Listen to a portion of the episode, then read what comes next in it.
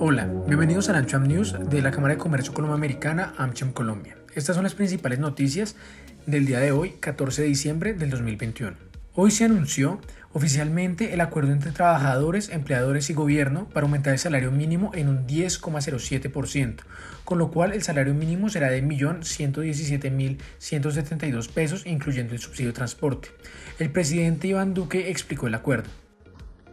Quiero expresar mi regocijo porque hoy se está haciendo historia en Colombia.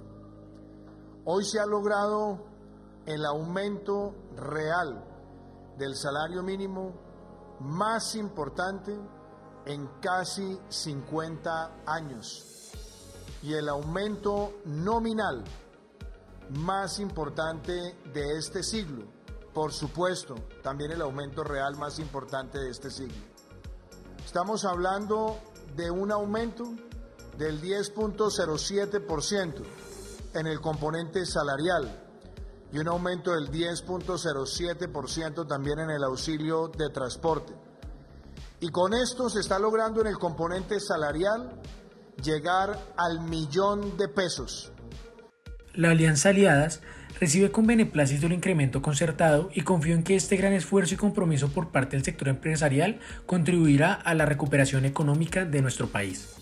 Hasta mañana, miércoles 15 de diciembre, los deudores de obligaciones tributarias y no tributarias en mora en Bogotá tendrán plazo para acceder a los beneficios que ofrece la alcaldía con el fin de contrarrestar el efecto económico negativo provocado por la pandemia del COVID-19 en la ciudad. Las empresas y personas interesadas deben contactar a la Secretaría de Hacienda de Bogotá. Alivios favorecerán a una población superior a 800.000 ciudadanos.